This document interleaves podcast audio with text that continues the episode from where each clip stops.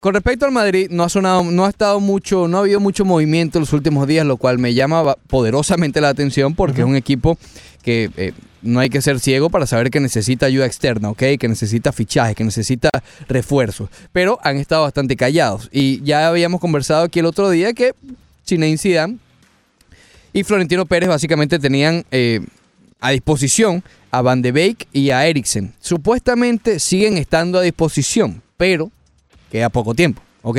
Es hasta el lunes 2 de septiembre que se cierra la ventana de fichajes del, de, bueno, el resto de la ventana de fichajes. Ya hay varias han cerrado, pero pueden salir, como en el caso de la Premier League que cerró, pero pueden salir todavía jugadores de allí hacia otras ligas. En que es en el caso de Eriksen, que está en el Tottenham, y Van de Beek, obviamente, en el Ajax. Sin embargo, hay otra teoría que ya se va generando y ya yo, imagínate, solamente se las voy a plantear A ver. es la de Mbappé.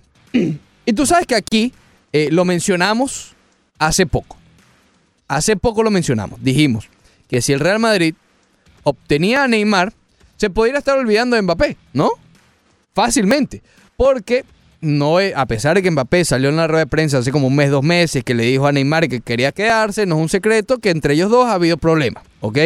Entonces, parece que el Real Madrid ahora, obviamente, ni tontos que fueran, ya viendo que Neymar está mucho más cerca del Barcelona, bueno, están volviendo a centrarse en esa, en esa novela que se proyecta a ser incluso más larga, quizás no tan dramática, no va a ser una novela tan dramática, probablemente sea más un documental, que a veces son hasta más largos, pero no tan dramática. Se espera, él tiene contrato hasta el 2022, Mbappé con el PSG.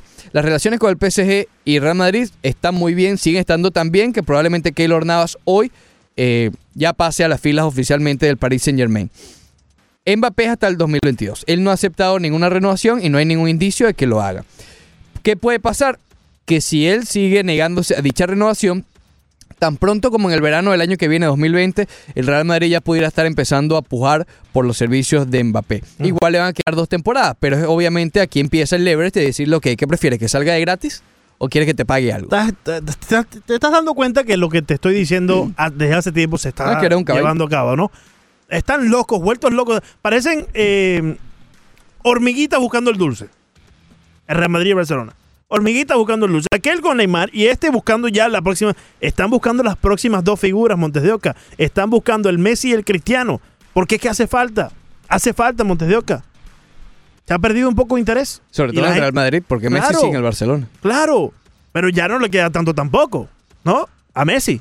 ¿Cuántos años más tú le das a Messi? ¿Cuatro? Eh, que cuatro creo que es mucho. Dos al máximo nivel que le, que le reste y Sí. dos ya buscando la transición hacia el, el Inter Miami. Y, y Messi, sí. Messi es humano.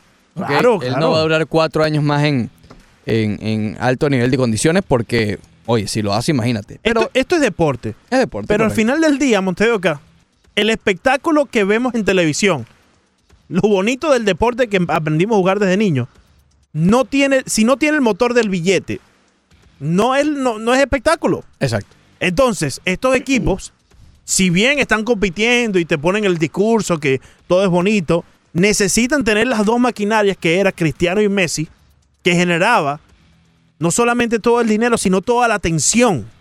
¿Me entiendes? A nivel internacional, porque estoy seguro que dentro de España, un Barcelona-Real Madrid con Messi o sin Messi, con Cristiano o sin Cristiano, es un Barcelona-Real Madrid claro, por por la supuesto. historia. Pero a nivel nacional, a nivel global, hace falta tener esa rivalidad ahí. Ya no es lo mismo.